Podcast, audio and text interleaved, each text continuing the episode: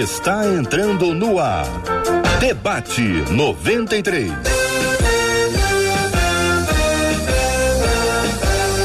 Realização 93 FM. Um oferecimento Pleno News. Notícias de verdade. Apresentação J.R. Vargas. Alô, meu irmão. Alô, minha irmã. Aqui fala J.R. Vargas. Estamos de volta. Começando aqui mais uma super edição do nosso debate 93 de hoje. Que a bênção do Senhor repouse sobre a sua vida, sua casa, sua família, sobre todos os seus, em nome de Jesus. Bom dia, Marcela Bastos. Bom dia, J.R. Vargas. Bom dia aos nossos queridos ouvintes. Como é bom chegarmos a mais um final de semana na certeza do cuidado do nosso Deus juntos para descobrirmos um pouco mais de quem ele é. Afinal de contas, Deus se revela aos interessados e não aos religiosos. E quanto mais o seu coração estiver interessado por ele, mais ele vai se revelar a você. Então, que juntos nós possamos descobrir um pouquinho mais do nosso Deus. Bom dia para quem está nos acompanhando pelo rádio em 93,3. Que a bênção do Senhor também esteja com você aí no aplicativo o app da 93 FM. Bom dia para quem nos acompanha pelos podcasts aí, os agregadores de podcast. Bom dia para quem está nos acompanhando pela página do Facebook da Rádio 93. Está no Face, né? Estamos no Facebook também, no canal do YouTube. Também você pode procurar e encontrar a 93 FM com você. Também estamos juntos aí, pela graça de Deus, no site rádio93.com.br e você fala com a gente pelo nosso WhatsApp da 93 FM. Olha aí o WhatsApp, então vamos lá. 21 96803 8319 93 FM. Bom dia para os nossos queridos debatedores que já estão aqui para participarem conosco do debate 93 de hoje. Para você que nos acompanha pelo site, pelo Face, pelo YouTube, com imagens para você, os nossos queridos debatedores que já estão na nossa tela para interagirem com a gente, Marcela. A nossa querida doutora Verônica Oliveira, nossa menina da tela de hoje. E nossos pastores, sempre muito queridos, pastor Carlos Pedro, pastor Flávio Valvassoura, juntos com a gente para mais um programa que promete que vai ser abençoado. E aliás, JR, a gente já manda um abraço aqui para Jacira Pereira, que no Facebook disse assim: gente, a alegria de vocês nos contagia, nos contamina. Ela usa a palavra contaminar. Então, se é para contaminar, vamos contaminar de coisas boas, da alegria do Senhor, que é a nossa força. Tema 01 do programa de hoje, Jacira. Vamos a ela, hein? Quando criança fui violentada e por revolta me prostituí, usei drogas e me envolvi com pessoas erradas. Gente, é assim que começa o assunto aqui da nossa ouvinte. Esse tema que ela nos encaminhou aqui, e eu quero agradecer porque as pessoas têm encaminhado para a gente os temas, e os temas são sempre encaminhados por e-mail. Então você pode continuar encaminhando as suas histórias, os seus assuntos, porque nós tratamos cada um deles aqui com máximo respeito e cada pessoa que envia é uma história que a gente conta, aqui não se inventa histórias, aqui nós vivemos as histórias dos nossos ouvintes. Tudo isso, conta a nossa ouvinte, mudou quando eu me converti. Hoje eu sou casada e mãe de uma família maravilhosa, só que constantemente eu sou assombrada pelos fantasmas do passado invadida por uma tristeza sem fim. É assim que se sente a nossa ouvinte. As pessoas não entendem e me criticam. Aí eu finjo que está tudo bem, mas a verdade é que por dentro eu estou arrasada. Já cheguei a me ferir para ver se a tristeza diminuía. E ela apresenta para gente duas perguntas: o que fazer quando a tristeza está nos matando e temos que fingir que tudo está bem? Minha tristeza é reflexo de falta de perdão? E aí, minha gente, como é que a gente trata esse assunto? Quero é, dar a minha acolhida, o meu bom dia à doutora Verônica, pastor Carlos Pedro, pastor Flávio Valvassoura e conversar com a nossa menina sobre esse tema inicialmente. Essa história, pastora, pastores e doutora, a violência, a revolta, a prostituição, as drogas, o envolvimento com pessoas erradas, tudo isso aconteceu antes da conversão, doutora Verônica? Bom dia. Bom dia, bom dia, pastor J.R. Vargas, bom dia, Marcela Bastos, que alegria estar aqui. É, bom dia, pastor Carlos, pastor Flávio. É, é, um, é, uma, é uma oportunidade incrível, assim, hoje, né, nesse tema, é, trabalhar essa história, esse relato, porque isso faz parte, infelizmente, da rotina de um consultório, né, do que chega até a nós. Então, essa história de alguém que, quando criança, foi violentada, de que teve uma experiência difícil, traumática, e mesmo diante de uma conversão, mesmo diante de uma transformação, é, em que ela consegue se restabelecer, construir uma nova história, é, ainda é assombrada pelo passado e pelas emoções que estão trazendo para ela adoecimento. Então, esse não reconhecimento, essa dificuldade de validar o que ela sente, de, de ter esse acolhimento externo em que ela coloca aí que ela vai, né, usando aí uma máscara, né, de que está tudo bem, mas dentro dela, é, ela está aí em grande sofrimento, né, ela tem, já demonstra aí uma série de sintomas é, correlativos à própria depressão. Então, é um grito de socorro. Eu acredito que hoje é, vai ser aí uma grande oportunidade de ajudá-la e não só ajudá-la, mas ajudar qualquer pessoa que se identifica com essa história. Uhum. O pastor Carlos Pedro, queremos ouvi-lo também inicialmente sobre esse assunto, até a conversão, isso é muito importante que a gente trabalhe esse assunto por partes, a gente depois vai encaminhar conversão, as perguntas que são feitas, mas inicialmente essa declaração de um passado muito sofrido, né, pastor? Bom dia, meu querido JR, bom dia, Marcela Bastos, bom dia, doutora Verônica, pastor Flávio. Que alegria, que prazer poder estar aqui e falar de um assunto que faz parte, como a doutora já falou, do nosso gabinete, faz parte do nosso dia a dia, faz parte da nossa vivência enquanto pastores e, e deve abranger também uh, a questão do consultório. Eu tenho me preocupado muito, Jota, porque nós, pastores, temos a, a, ideia, muitos de nós, pastores, temos a ideia de que a gente pode resolver tudo no gabinete. E a experiência dessa moça, ela mostra para nós uh, um retrato de tanta gente que chega na igreja é, depois de uma vida de sofrimento, depois de uma vida de tantos percalços, problemas, traumas, dificuldades que já viveram. E quando essas pessoas vêm para a igreja, uh, elas precisam ser serem tratadas é, em relação a esse passado. Eu queria é, iniciar esse, esse momento, iniciar essa fala, dizendo que é necessário resolver o passado, é necessário resolver os traumas, resolver tudo aquilo que aconteceu, é necessário é, buscar um, uma libertação é, em relação ao passado. E, infelizmente, nós temos a, a mania, nós temos a tendência de achar que essa libertação, que essa resolução, que essa, é, essa mudança em relação ao passado, ela só acontece nos momentos de oração, ela só acontece nos momentos é, de busca dentro da igreja. E esse aqui é um caso específico onde nós precisamos começar pelo perdão de Deus em conjunto com o consultório para que a gente possa, através da terapia, através da ajuda é, da, das outras ciências resolver esse passado. O passado perturba, o passado é, é, é, muito cruel aqui nesse caso. Ele tem trazido grandes dificuldades a essa moça, apesar de já ser nova criatura, apesar de já estar em Cristo e ter uma vida, uma família tão bonita e tão abençoada.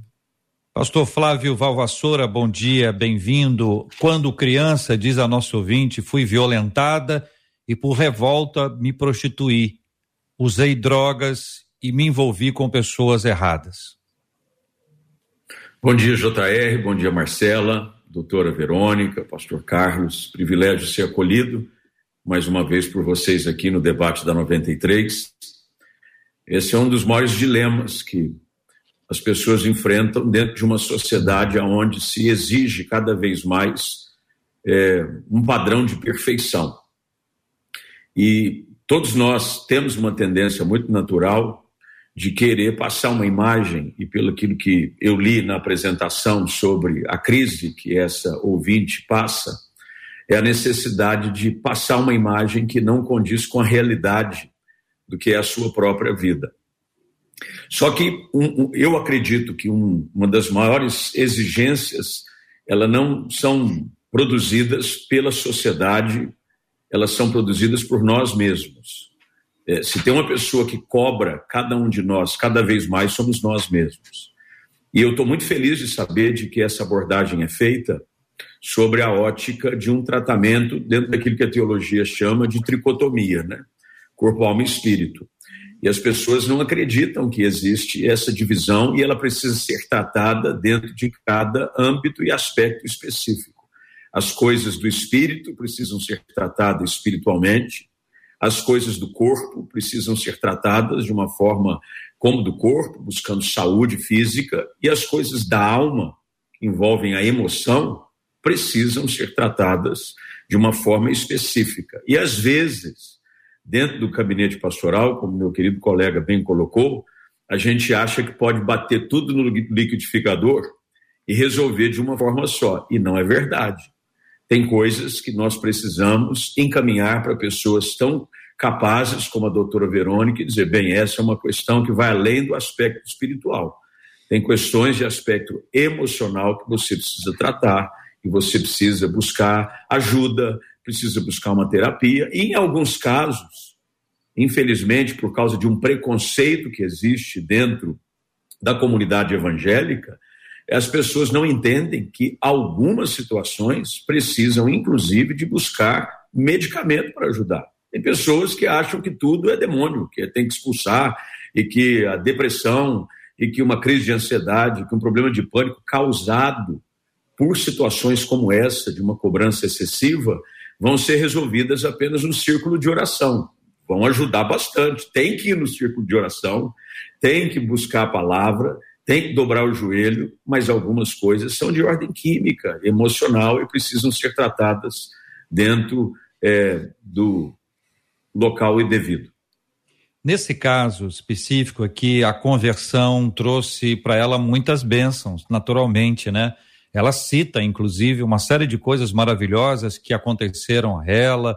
Ah, tudo isso mudou quando eu me converti, ou seja, ela não se prostituiu mais, ela não se envolveu com pessoas erradas, ela não fez uso de drogas, existe uma mudança. O evangelho trouxe para ela essa mudança. Tudo isso mudou quando eu me converti. Ela cita: sou casada, mãe de uma família maravilhosa. Essa é a parte que trouxe a fala dela para gente um ânimo grande. Notícia boa é sempre algo muito especial. Todavia, esse problema do assombro, né, do fantasma, do passado, não é uma coisa só dela. Muita gente está acompanhando a gente agora e vive perseguido por alguma coisa do passado. Histórias do passado, traumas do passado, vivências do passado. O passado, em, em alguns casos, é mais presente que o presente e, e, e, e traz um transtorno emocional, físico, espiritual profundo. Como é que resolve isso, né? Então, ela diz que as pessoas não entendem quando ela fica mal. E tem gente que futuca, né? Tem gente que quer, quer saber por quê, fica ali no pé da pessoa e diz: Olha, você está com a vida maravilhosa, como é que você sente isso? Como é que você faz isso? Então ela finge que está tudo bem, por fora. Por dentro, ela está arrasada. Doutora, nesse caso, ela chegou até a se ferir, uma forma de tentar fazer a tristeza diminuir. Uhum. Então, é, é, a automutilação é uma resposta disfuncional para a pessoa organizar aquele sentimento, né? Ela não dá conta do sentir, ela foge do sentir e ela vai para é, comportamentos compensatórios, que às vezes é bebida, vícios, e aí vem essa questão da automutilação. Mas nesse caso, é, nós vemos aí uma tentativa dela, ela já tentou várias vezes é, falar, mas foi, né, recebeu aí um julgamento, ela teve esse, esse comportamento de se cortar. Então, nós percebemos o que, gente? É, eu gosto muito daquele versículo que está aqui em 2 Coríntios, que fala assim, ó, destruímos argumentos e toda pretensão que se levanta contra o conhecimento de Deus e levamos cativo todo o pensamento para torná-lo obediente a Cristo. Onde eu quero chegar, né? É, existe uma fuga que todos nós temos de emoções desagradáveis. Em geral, nós sentimos, e por ser desagradável, eu quero fugir. Eu não quero encontrar aquilo. Então, eu vou para mecanismos, eu vou para me distrair, para conversar com alguém, ou ver TV. A cada um vai ter uma fuga. Só que impede, nesse momento, de perceber uma bússola. A emoção, ela é uma bússola que está gritando ali, está dizendo para você: olha para cá, tem alguma coisa aqui que você precisa perceber, tem alguma coisa que você precisa organizar. E a tristeza, ela tem essa função de trazer para a pessoa uma reavaliação. É, é uma resposta de que algo especial foi tirado dela. A tristeza é essa emoção da perda, né? E esconde o quê? Esconde que algo muito valioso para mim foi é, retirado de mim. Só que eu não quero ver isso. Então, se eu fujo, eu não gero mudanças. Agora, se eu percebo que eu posso lidar com isso, é, eu começo a ouvir o que está aqui. E aí vem esse versículo, né? A emoção, ela sempre vai vir, em geral, né? Em geral, ela vem de um pensamento que nós construímos. E esses pensamentos vêm de verdades, aí eu diria entre aspas, que nós também construímos, que é a visão de si, a visão do mundo, a visão do outro, e que como ela teve aí uma experiência traumática desde muito cedo, essa lente de ver o mundo, de se perceber, de ver o outro, teve algumas distorções naturais que acontecem. Então, ela está sendo regida por pensamentos que trazem emoções terríveis, tristezas profundas. E aí vem o convite que eu faço para cada pessoa, para essa ouvinte, que é não fuja dos seus sentimentos, das suas emoções. É, é difícil, mas acolha. Acolha para quê? Acolha para se ouvir e à medida que você se ouve, você vai ver pensamentos que estão quase que imperceptíveis e que precisam ser cativos. Eu, eu imagino assim uma cena de um policial que pega uma, uma pessoa um, que fez um delito, para ele pegar aquela pessoa para trazer cativo, ele precisa se aproximar, ele precisa se apropriar para eu trazer cativo os meus pensamentos que estão trazendo é, disfunções na minha vida, tristezas, né, angústias. Para que eu possa trazer esses pensamentos cativos, eu preciso me aproximar deles. Eu preciso deixar esse medo de encontrá-los, porque a Bíblia mesmo fala: a verdade nos liberta. Quando eu encontro o que está regendo as minhas emoções, eu vou lá e vou confrontar e eu vou trazer cativo, ou seja, eu não vou mais ser uma pessoa comandada por aquele pensamento, mas também não vou ficar querendo que ele saia, porque ele não vai sair de imediato. É trazer cativo, ou seja, eu isolo ele aqui, eu entendo que ele existe, mas ele não mais vai trazer prejuízos à minha história. E eu vou começar a questioná-lo, trazendo o quê? A verdade, a realidade de hoje. Meninos, então, Jota, eu, eu, eu acho é, maravilhosa a explicação da doutora Verônica, e assim, é preciso que a gente coloque para essa ouvinte, para todos os demais, é, onde entra o evangelho da graça aqui e onde entra a ciência, a medicina. É, eu me lembro de alguns exemplos, mas nós vamos pegar apenas o de, de Saulo ou de Paulo. O apóstolo Paulo ele teve uma conversão genuína e anos depois de se converter, anos depois de ter um encontro profundo com Jesus, ser apóstolo, ser uma pessoa abençoada, certeza da salvação, uma vida transformada, um ministério abençoado, ele está orando a Deus e dizendo: Pai, eu preciso de uma solução numa área da minha vida aqui. Tem alguma coisa me assombrando, tem alguma coisa me assustando, tem alguma coisa me incomodando demais. O que, que é isso? É o meu passado.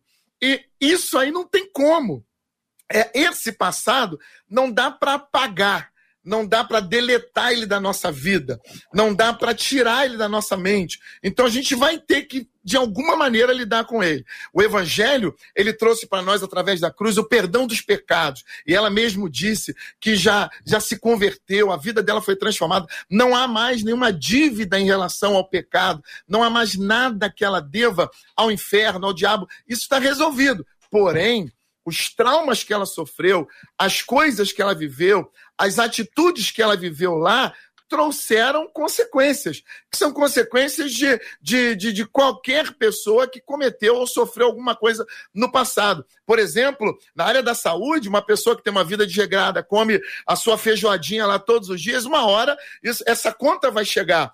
E não tem nada a ver com a salvação, não tem nada a ver com a graça.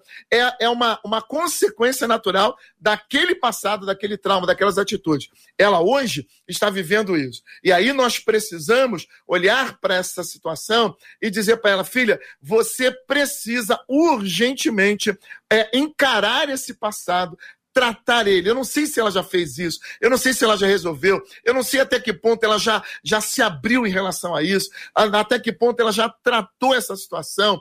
É, porque muitas vezes as pessoas acham que o fato de terem aceitado Jesus e terem é, se tornado novas criaturas, recebido perdão, isso já inclui é, a, a, a, ausência total de qualquer lembrança do passado. Nós temos muito medo de falar de maldição do passado. Nós temos muito medo de falar de assombros, de traumas, porque as pessoas acham que aceitar Jesus significa ser completamente livre de todo e qualquer resquício do passado. Água. Água ajuda. Água é boa para o passado, é boa para a voz, querido pastor Carlos Pedro.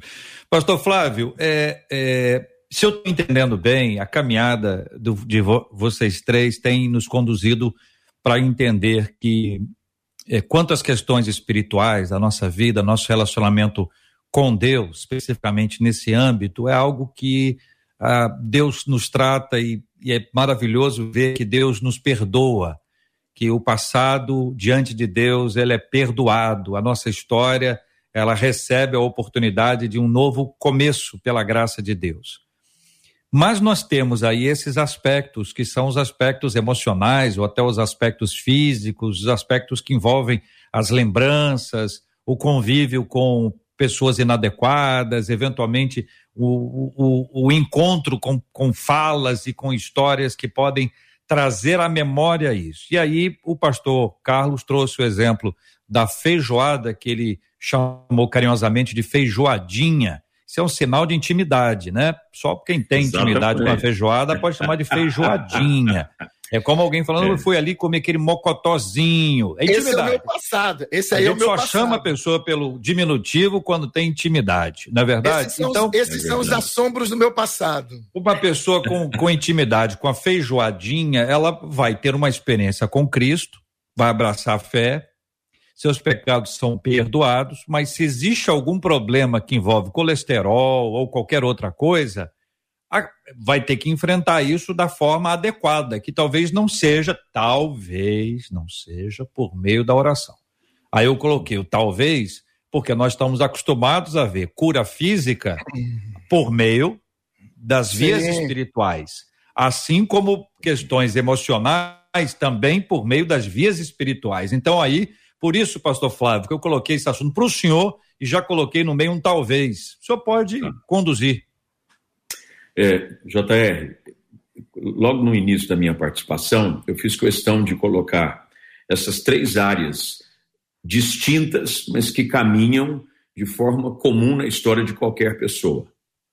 Em, em, em todo tempo, nós vivemos com essa fusão de elementos é, na nossa caminhada. A doutora Verônica colocou de uma forma muito brilhante, eu fiquei aqui muito atento ouvindo a maneira como ela explanava a questão da importância de você entender sobre a realidade de se enfrentar os seus próprios traumas. Um dos grandes problemas é quando nós não entendemos de que há um elefante na sala. A gente já ouviu essa expressão, tem um elefante na sala. Você colocar um, um enfeite sobre ele, você tentar jogar um pano sobre ele, não vai tirá-lo da sala. Você tem que primeiro identificar, tem um problema. Muito bem, tem um problema. De que maneira eu posso abordar esse problema e de que maneira eu posso trabalhar para resolver esse problema? Bem, nós, como seres espirituais, crentes em Jesus, que é o relato da ouvinte, ela diz claramente: não há, pela exposição do texto que ela enviou para a rádio, nenhuma dificuldade dela entender de que ela é nova criatura. Muito bem, se ela é nova criatura, ela tem que entender aquilo que Paulo escreve aos Coríntios na sua segunda carta. As coisas velhas já passaram. Eis que tudo se fez novo. Muito bem. Então ela tem que ter uma compreensão bíblica. O grande problema é quando a nossa espiritualidade ela é uma espiritualidade de experiências, mas que não tem fundamento nas escrituras. Isso é muito perigoso.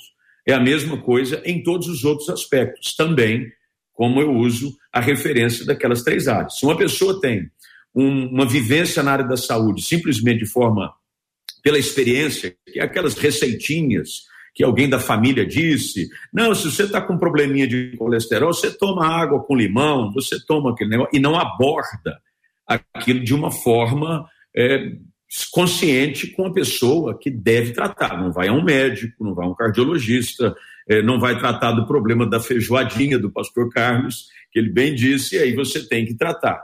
A mesma coisa nos aspectos da emoção.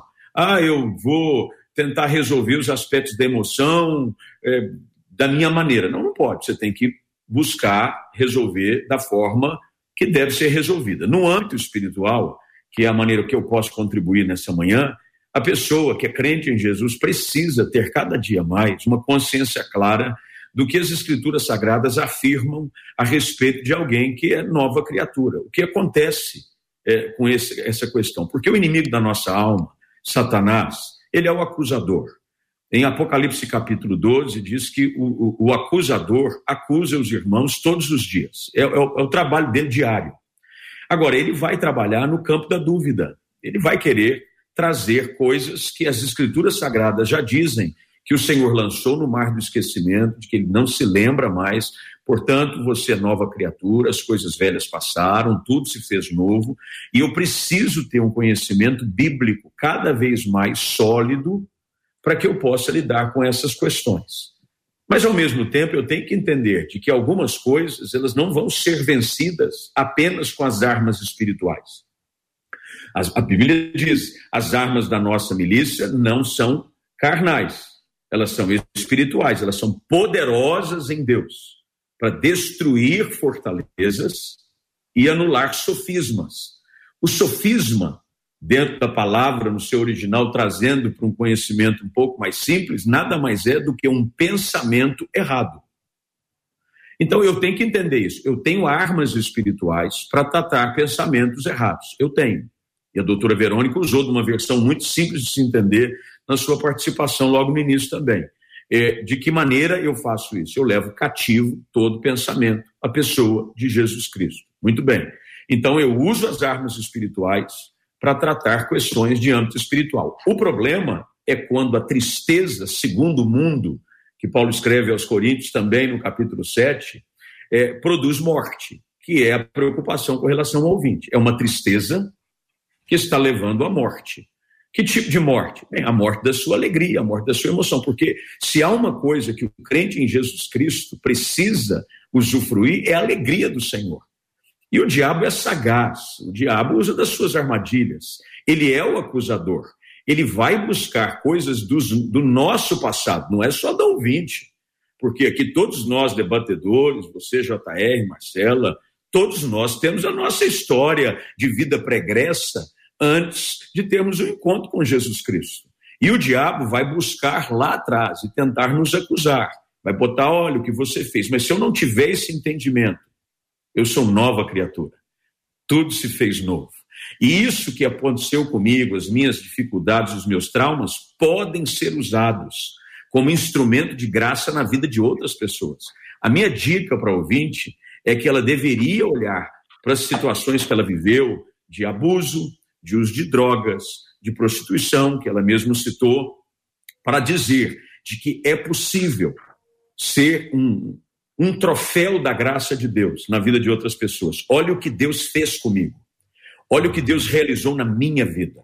E aquilo que ela tanto sente como sendo um peso, por que não transformá-la num instrumento de evangelização, num instrumento de graça para encorajar outras pessoas que estão vivendo uma situação que ela viveu lá atrás e dizer: olha, eu sei o que você viveu, mas olha o que Deus fez comigo. A gente não pode viver fugindo do passado, porque o nosso passado pode ser um, um grande instrutor na vida de outras pessoas. E eu acho que esse é um segredo que todos nós, principalmente essa ouvinte, é, precisa começar a utilizar na sua vida. Jota, vamos... você me permite?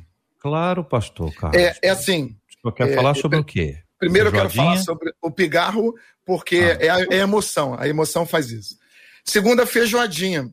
A gente faz essa confusão é, quando a gente se converte entre o que o pastor Flávio acabou de falar e o que é meramente físico, porque a feijoada ela gerou consequências na minha vida, na minha aqui, pessoal, Carlos Pedro, ela me gerou é, uma visita é, agora é, rotineira ao cardiologista. A minha salvação, o Senhor já me salvou, me perdoou, eu sou livre do pecado, livre da acusação, já fui liberto da feijoada, eu já fui liberto da acusação do diabo, eu estou livre, salvo, remido. Porém, eu tenho um problema. Um problema que foi gerado pelo mau uso da comida lá atrás. O meu caso é o problema da feijoada e a minha pressão. E não adianta, se eu não uso a losartanazinha ou remédio de manhã, isso vai explodir minha cabeça.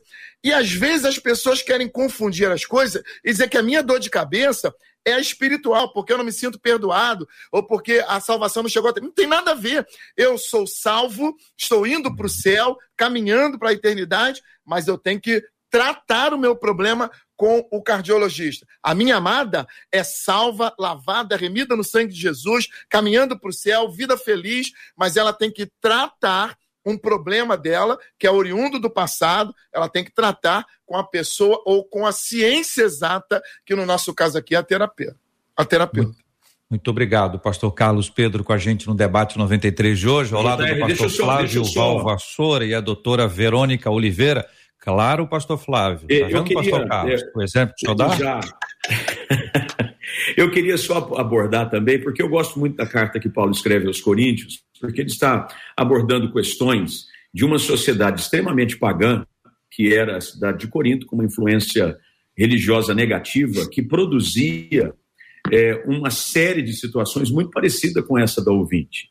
Mas Paulo diz assim, é, no início da sua segunda carta. Ele diz que nós, os, os, nossos sofrimentos, as nossas dificuldades do passado, é, receberam consolo. E ele, ele diz o seguinte: nós consolamos com as mesmas consolações que nós fomos consolados. Eu só queria botar esse gancho dentro daquela minha última exposição, porque eu, eu às vezes fico dizendo, as pessoas, e a doutora Verônica ela acertou na mosca quando ela disse: Nós tentamos fugir de um passado, fazendo com que ele se torne objeto de vergonha eterna. Não, não. É, é a mesma história daquele cego, de que as pessoas disseram: O que, que aconteceu? Os próprios discípulos, para que ele nascesse desse jeito, foi ele que pecou, foram seus pais. E Jesus disse: Nada disso. É para que neles fosse manifesta a glória de Deus. E lá na frente, quando perguntado sobre quem havia produzido aquele, aquela cura, o que tinha acontecido, ele disse: assim, Olha, de uma coisa eu sei. Antes eu era cego, agora eu vejo. Então a gente precisa entender o seguinte: eu não tenho vergonha do meu passado, porque eu estava debaixo de condenação, eu vivi escravo, Jesus me libertou. E as experiências do meu passado podem servir de uma forma ajustada e muito bem abordadas no aspecto espiritual para servir de encorajamento. Eu posso usar as minhas cicatrizes, as feridas do meu passado, para ajudar pessoas hoje a dizer: Jesus fez comigo. Eu não preciso me envergonhar, eu não preciso fugir. Paulo chegava a ponto de dizer de que dos pecadores ele era o principal. Ele não tinha vergonha. Ele disse assim: Eu sei de onde Jesus me tirou.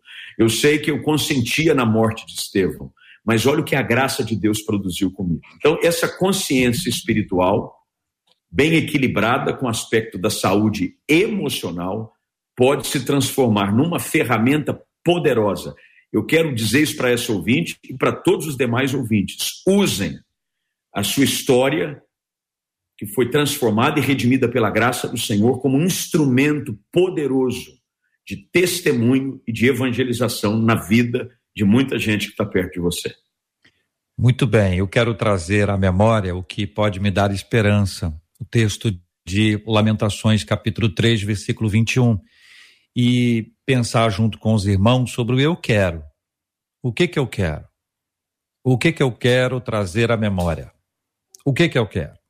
Tem coisa que me causa desespero, outras esperança. A descrição do texto pode ser uma resposta para essa nossa ouvinte. Na caixinha de lembranças dela, que pode ser uma caixa larga, grande, comprida, pode ser um container, sei lá.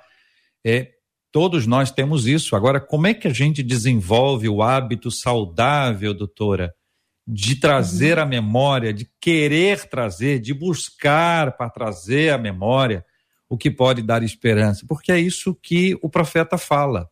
Quero trazer. O que, que eu quero, quero. trazer à memória? É esse querer, né? Essa decisão, essa atitude, essa ação. Então, essa ouvinte, ela precisa primeiro perceber que ela tem o direito de sentir tristeza. Porém, ela também tem o direito de sentir alegria. Então, esse querer vai muito dentro dessa perspectiva, né, em que eu me percebo e me dou o direito de sentir a tristeza, porém também agora eu me permito sentir alegria. Me permitir sentir alegria significa a minha mente ser voltada para aquilo que me traz esperança, ou seja, em que eu acertei, em que, em que teve êxito, que deu certo, o que está acontecendo. Porque é, dentro dessa lente que nós adquirimos, nós tornamos a nossa visão seletiva. Ou seja, eu dentro de um cenário, eu seleciono somente aquilo que vai confirmar aquilo que eu acredito é, negativamente de mim ou da situação. Então, se eu me vejo uma pessoa não digna de amor, eu, apesar de ter uma família, apesar de ter construído tudo aquilo, eu me vendo uma pessoa indigna de amor, tudo em mim vai abalar. Eu vou me ver é, é incoerente com a minha própria vida. Eu não estou bem aqui. É, a qualquer momento isso pode acabar. Essas pessoas podem me abandonar. Então, nesse momento, a pessoa seleciona todas as situações para confirmar aquela tristeza, aquela angústia. E esse querer que o JR bem levantou aí é o contrário disso, ou seja, o que eu tenho dentro da minha história, dentro do meu olhar, dentro da minha visão, que vai justamente contradizer aquilo que eu acredito aqui, aquilo que eu tenho que é, ressignificar. Então, trazer coisas em que eu acertei, em que eu consegui, pessoas que me amam, pessoas que estão comigo, é, situações em que eu venci. E com isso, ela vai ressignificando, ela vai se dando direito porque eu queria frisar aqui também é, um detalhe que toda experiência de abuso mexe, né, quando ela fala aí desse trauma que ela teve, mexe com essa capacidade, nesse senso da pessoa se perceber. Por isso, é, muitas vezes nós vemos, em consequência, a prostituição, ações em que a pessoa se vê não merecedora, ela tem uma, uma percepção de que ela é má, de que ela teve culpa, e ela sai pela vida é, se culpando, se violentando e elegendo muitas vezes amigos, situações em que vão colocá-las em risco. Tá? É uma raiva voltada para si, porque infelizmente naquele momento era tão primária, né, a, a, forma como ela tinha de se defender psiquicamente, em que ela acreditou que ela também era responsável. E com isso há uma construção de identidade. Então imagina, né? É aquilo tudo que ela vivenciou compromete a forma como ela se vê. Então ela vai precisar de ressignificar isso como trazendo à memória o que dá esperança, o que vem confrontar essa dor, essa essa fala interna, esse diálogo interno que muitas vezes é para se destruir. Eu gosto muito de trazer o exemplo é, da vivência do próprio Moisés, em que a mãe teve que abafar o choro dele. Ele, nos primeiros meses de vida, não pôde né, fazer o que toda criança faz, que é chorar, é, é, externar as necessidades dele através do choro, do grito, em que isso foi abafado. E diante da missão que Deus deu a ele, ele tem uma fala que é: Eu sou pesado de boca e de língua. Então, traz o quê? É, ainda tem ali resquícios de vivências muito primárias porém não impediu dele ser quem ele foi, né? Esse, esse grande é, homem de Deus que teve ali sua missão, que construiu toda uma, uma história de libertação de um povo. Então, eu quero dizer para você, né, que de repente tem uma história, que ressignifique essa história, traga cativo esses pensamentos, traga, traga à memória o que te traz esperança se deu o direito de sentir tristeza porque você é humano, mas também se deu o direito de sentir alegria, porque a palavra de Deus fala que há tempo para todas as coisas.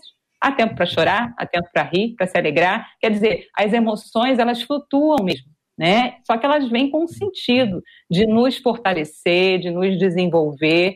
Só que quando eu fujo delas, eu acabo perdendo essa rica oportunidade de me desenvolver. Assim como a Bíblia fala que é uma tristeza para a salvação e é uma tristeza para a destruição. Então, eu vou administrar minha tristeza para quê? Para ela ser salvação, para ela gerar em mim desenvolvimento, crescimento. Agora, procure ajuda. Não faça isso sozinha. É, se dê a oportunidade, você merece. Confie nas pessoas que estão à sua volta. É muito importante quem está nos ouvindo é, saber que temos aí muitas universidades que têm atendimento gratuito, temos nas igrejas esse serviço, temos a oportunidade do próprio gabinete pastoral, de amizades, de pessoas que podem nos ajudar a construir, né, a falar. Então é importante você se permitir falar, é, compartilhar o que você sente e principalmente buscar ajuda.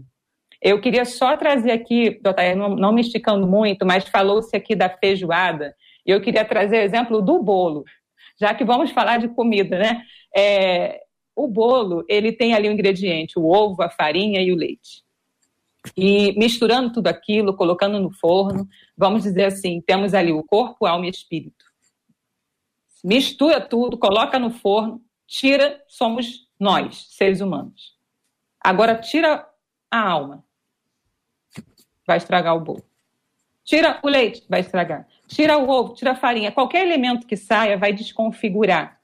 Então, nós somos um sistema que somos muito bem interligados. Corpo e alma e espírito dinamicamente funcionam e influenciam um ao outro.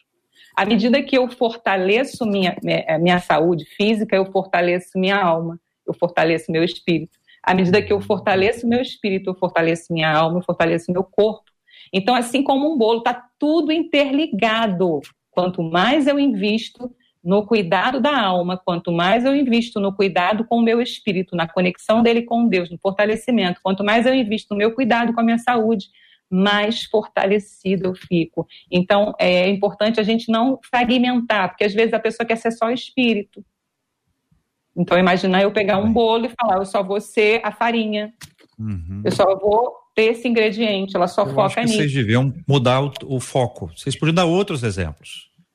Certo? Bolo, feijoadinha. é, vocês estão a esse horário não pode dar muito exemplo. Tem que dar um só e a gente já muda, não pode ficar nele, não, que já, nós já almoçamos a feijoada e já tem já gente que já emendou com bolo. Já tá na sobremesa. Muito bom dia para quem está nos acompanhando agora. Quero mandar um abraço carinhoso para o nosso querido amigo português, companheiro de trabalho, que já está em casa, pela graça de Deus, alguém por quem todos nós da 93 FM também oramos aqui durante o programa. E ele está acompanhando a gente. Que privilégio ter a sua audiência, meu querido português. Estamos esperando de volta. Que Deus te abençoe, meu irmão.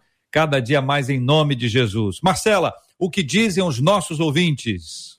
Olha, por aqui eu quero inclusive agradecer o carinho dos nossos ouvintes e a confiança, porque eles estão de fato compartilhando suas histórias e são histórias duras tristes e duras. Uma das nossas ouvintes pelo Facebook, ela diz assim: tristeza extrema é difícil.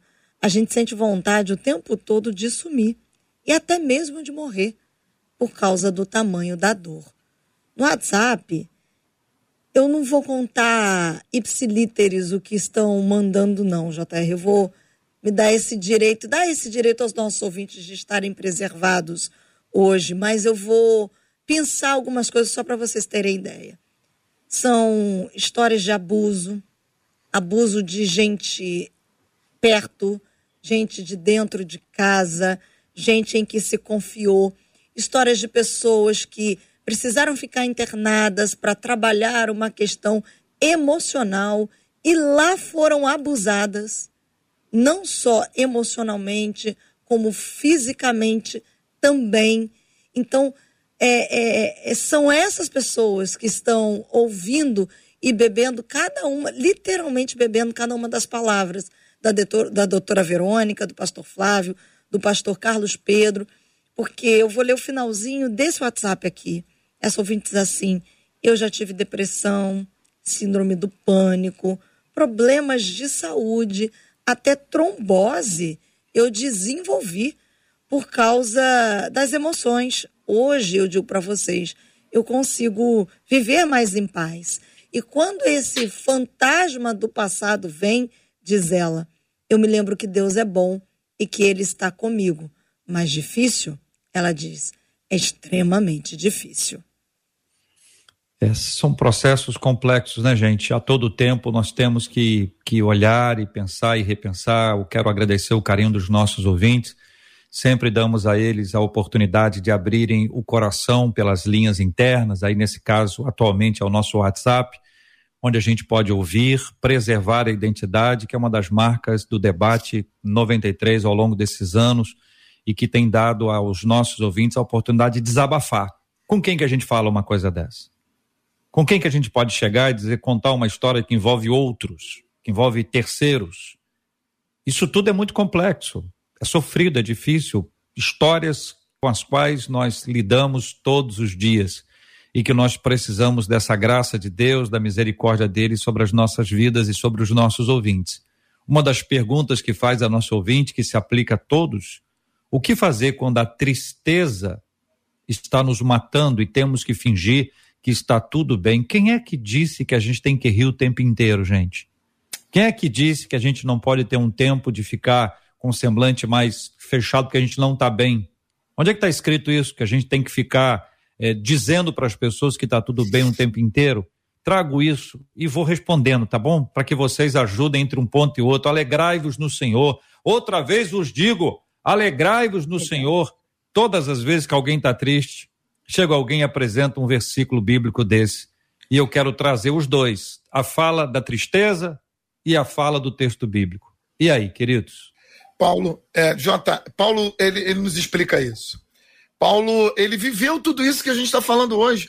Ele disse: Eu aprendi ao longo da minha vida, porque muito provavelmente Paulo foi criticado, Paulo foi exposto e ele criou uma maturidade, mesmo sendo quem era, ele criou uma maturidade. Ele chega lá no final e diz: Eu aprendi a estar exaltado, a estar humilhado, eu aprendi a viver é, com muita coisa, com pouca coisa, contente, triste. Eu aprendi a lidar com isso. Eu entendo que esse é o, a, o, grande momento da vida é de um cristão, de uma pessoa que se resolve, de uma pessoa que ressignifica a vida, como a doutora Verônica falou, é entender que a gente tem o direito de sofrer. Tiago disse que se alguém está triste, é, eu tenho lutado muito contra essas coisas, porque as pessoas vivem mandando a gente cantar. Irmão, levanta essa cabeça, vai cantar, vai, fica feliz. Mas eu não estou feliz, eu estou triste, eu quero chorar. Então Tiago diz assim: se alguém entre vós está triste, está abatido, vai orar, meu irmão, fica tranquilo.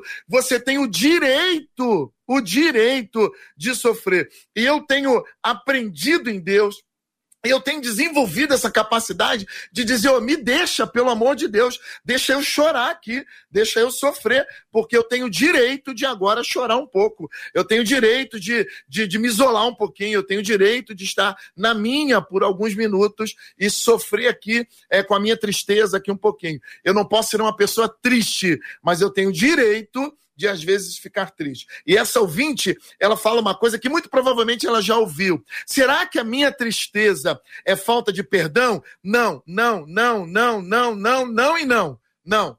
A sua tristeza é resultado de um processo da alma, de um processo interior que ainda não foi resolvido. Mas não tem nada a ver com o perdão de Deus. Você é uma pessoa perdoada, você é livre do pecado, você é livre da condenação, você tem a sua salvação garantida e não tem nada a ver uma coisa com a outra. O perdão de Deus está sobre você. A sua tristeza é algo que faz parte da sua vida e ela precisa ser tratada. Necessariamente não é na oração, mas precisa ser tratada.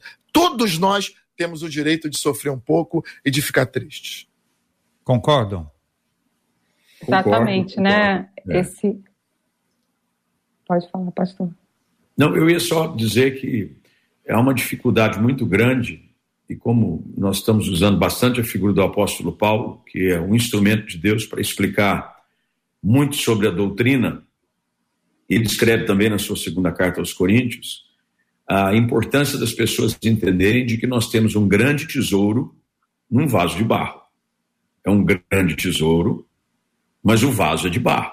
Ele está dizendo, o, nós, é, esse, essa cápsula que dentro dela tem a riqueza da vida de Cristo, ela é de barro. E o barro é ruim, gente. O barro, a gente percebe que o barro não é de muita alta qualidade, não um vírus coloca todo mundo espantado, tem alguns aí que qualquer situação correm para cama porque são mais frágeis do que outros. E Paulo diz: de todos os lados nós somos pressionados por aflições, mas não esmagados. Ele diz o seguinte: olha, eu vou enfrentar perplexidade, mas eu não vou ficar desesperado. Eu vou ser perseguido, mas eu não vou ser abandonado. E ele termina dizendo o seguinte: pelo sofrimento o nosso corpo continua a participar da morte de Jesus, para que a vida de Jesus se manifeste no nosso corpo. Olha, olha que coisa interessante. Paulo fala o seguinte: olha, eu tenho essa riqueza de um tesouro dentro desse vaso de barro. E a vida de Cristo não vai eliminar o sofrimento do corpo. Só que cada vez que eu enfrento o sofrimento do corpo, eu tenho a oportunidade de ver a glória de Deus mais uma vez ser manifestada na minha vida. Eu vou enfrentar tristezas, como o pastor Carlos bem disse, mas eu não posso me deixar ser abatido por nenhuma dessas situações. Eu tenho que chorar, o tempo de chorar tem que chorar, o tempo de se alegrar eu também tenho que me alegrar. Porque o problema é o seguinte também, eu deixo eu chorar, eu deixo chorar e a pessoa entra num abismo após o outro e não sai mais dele. Eu tenho que entender bem, a hora da dor é a hora da dor. Às vezes eu fico preocupado com gente diz assim, não, eu comigo não tem essa, comigo não tem esse negócio de chorar, comigo, não, peraí, meu irmão, alguma coisa está errada com as suas emoções, porque se você sofrer uma perda severa, você vai enfrentar o luto, você vai chorar. Agora, você não pode é viver o luto o resto da vida. Então, é essa dificuldade das pessoas entenderem, por isso que lá no início eu disse, gente, se nós não entendermos que nós somos corpo, alma e espírito, nós vamos viver uma confusão tremenda. Nós vivemos essa realidade. As questões do corpo precisam ser tratadas, as questões do espírito precisam ser tratadas e as questões da alma precisam ser tratadas. E elas três, balanceadas, produzem uma vida saudável. Exato, né? Então, é muito, muito importante, né? Tudo que foi colocado aqui. E eu quero dizer para essa mulher que colocou né, essa frase, né? O que fazer quando a tristeza está nos matando e temos que fingir que está tudo bem. A primeira coisa é você não fingir mais. É você aceitar o que você sente, também expor o que você sente, mas expor de uma forma é, a pessoa que realmente você confia, que vai te acolher, que vai saber te ouvir e transformar essa adversidade em oportunidade de crescimento. Isso que aconteceu com você não foi para te destruir, você está aqui, você conseguiu tantas coisas, né? Você está aí com uma família. E eu quero dizer para essa mulher que as mensagens que ela recebeu, as feridas que ela recebeu, é, tem a ver com a pessoa que transmitiu a ela e não com ela. Então, ela precisa se despedir disso, é, olhar para isso, falar disso com alguém, trocar informações sobre isso. E também uma coisa que às vezes acontece quando a pessoa tem uma nova vida é ela não se perdoar pelo que passou. Então eu quero dizer para ela também que você não poderia saber, você não sabia o que você sabe hoje. Se você mudou o seu hoje, foi porque você construiu novos conhecimentos, você se apropriou desse evangelho. Então, olhando para trás, é, perdoe por aquilo que você não sabia, por aquilo que você fez, porque você não tinha essa mentalidade que você tem hoje. Então, olhe para si com compaixão, com amor, Eu, eu vejo que é, nos últimos dias nós precisamos de gritar isso, as pessoas precisam ter amor por si mesmas. E não é esse amor egoísta, é um amor acolhedor, é um amor que se percebe digno o suficiente. Pessoas estão é, é, se, se hoje se fazendo mal porque se veem indignas de serem amadas. Então eu quero dizer que Deus amou o mundo de tal maneira que ele deu o seu filho unigênito para que todo aquele que nele crê não perecesse, mas tenha a vida eterna. Então, nós somos alvos do amor de Deus. E assim como nós nos espelhamos em Deus, vamos também ter esse amor por nós mesmos, nos acolher, falar do que sentimos. É, muitas vezes não querer, às vezes a pessoa não fala porque ela não quer ser um peso para o outro. Ela acha que isso vai pesar, que as pessoas vão se afastar, é, que as pessoas não vão mais vê-la como alguém é, especial. E eu quero dizer para essa mulher: tire essas máscaras, se permita viver na sua plenitude, com tudo que você é, com tudo que, com toda a história que você passou, porque já foi dito aqui que isso vai ser consolação para você, para você consolar outras pessoas. Então tem muito de Deus para você viver, tem uma história linda para você continuar se apegue a essas verdades que Deus falou sobre você e talvez aí se despeça, né? Dessas mensagens que esses traumas trouxeram para você. E isso é feito com muito alto amor e também com conexão com pessoas que vão te acolher, que vão te ajudar. Muita gente, com certeza, precisa ouvir e ver este programa outra vez algumas pessoas que devem ter surgido na mente da gente para dizer, puxa vida, essa pessoa você pode encaminhar, você pode ouvir outra vez, você pode acompanhar, a Marcela vai dizer como, mas eu queria recomendar fortemente que você não descuidasse disso. Escuta tudo outra vez, assista tudo outra vez, aproveita a oportunidade que a tecnologia nos traz para que a gente possa ver outra vez, ouvir outra vez, acompanhar outra vez ainda que a conexão trave, você vai continua assistindo e com certeza vai ser uma bênção para sua vida. Conta, Marcela. É exatamente isso. Muitos dos nossos ouvintes aqui agradecendo esse debate de hoje, dizendo assim: nossa, eu vou ouvir, vou assistir de novo. Como é que você assiste de novo? Você entra no nosso Facebook, Facebook da Rádio 93 FM que está aparecendo aqui na sua tela, rádio.93.3 FM. Para você que não está nos acompanhando com imagens agora, entra lá, você assiste novamente. Inclusive, você pode pegar, compartilhar isso na, no seu próprio feed ali do Facebook, ou ainda se não quiser compartilhar no feed, você pode mandar diretamente para alguém. Da mesma maneira, através do YouTube aqui, ó. Entra na nossa página 93 FM Gospel, você pode pegar esse link, compartilhar através do WhatsApp, coloca aí, ó, para todo mundo da sua lista é, de contatos do seu WhatsApp, seu Telegram, enfim, você envia e vai abençoar. Agora também no YouTube há uma outra forma, qual forma? Dá aquela curtida. A curtida, eu costumo dizer o seguinte, não é pra gente ficar famoso, não.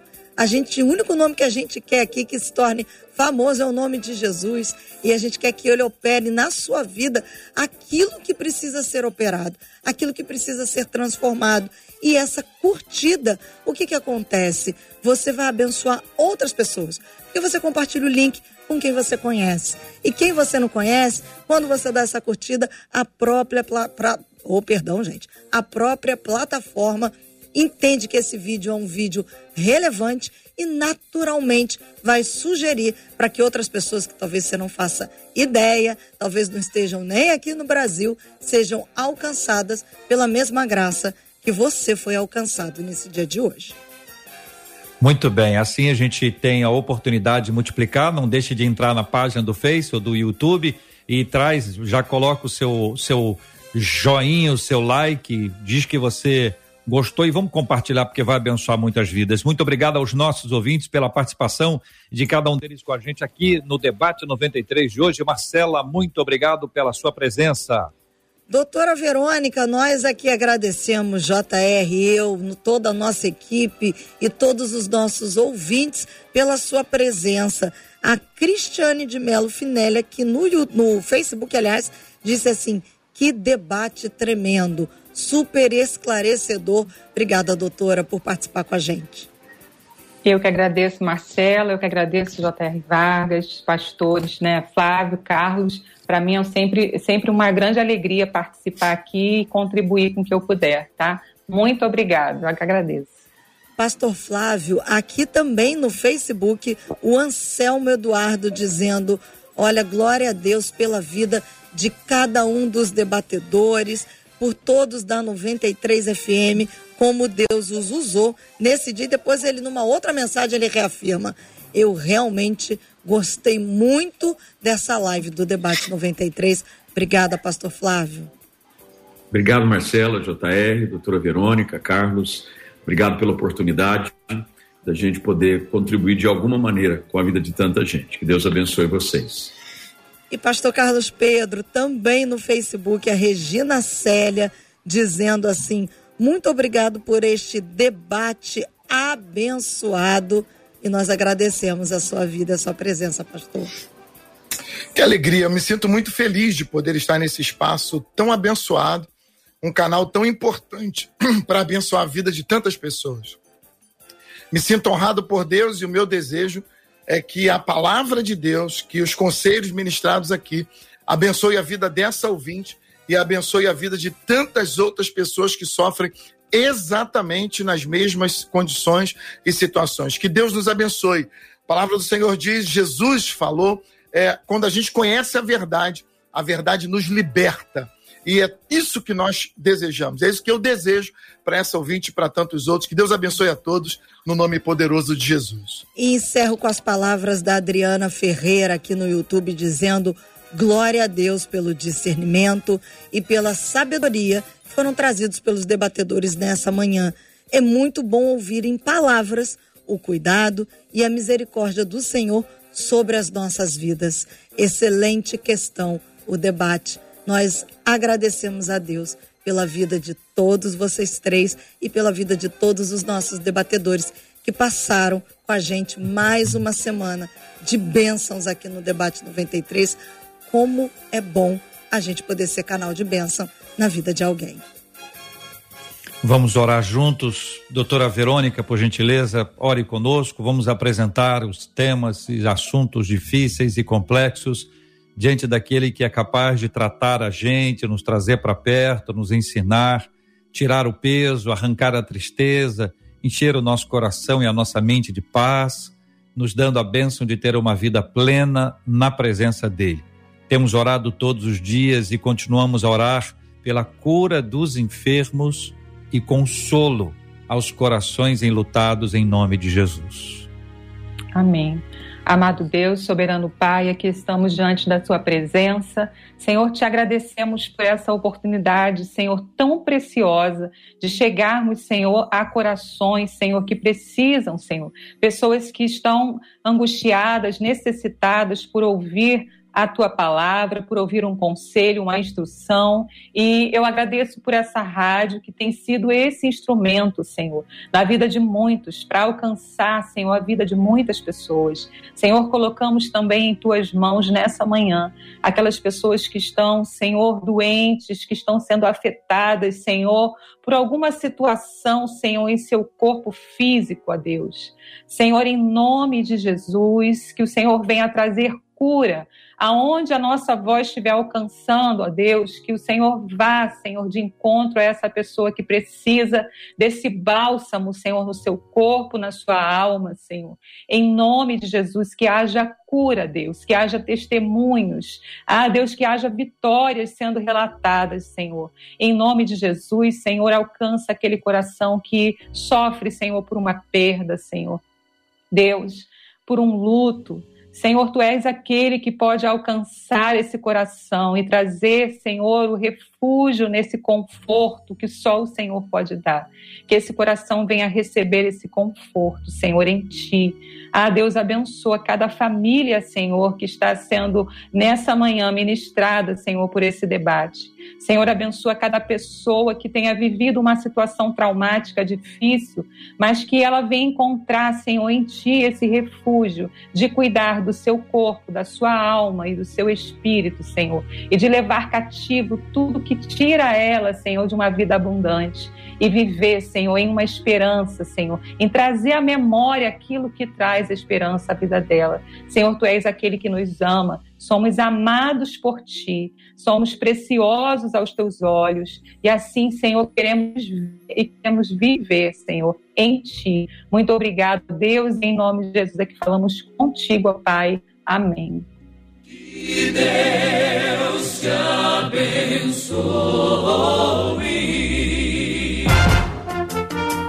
Você acabou de ouvir Debate 93.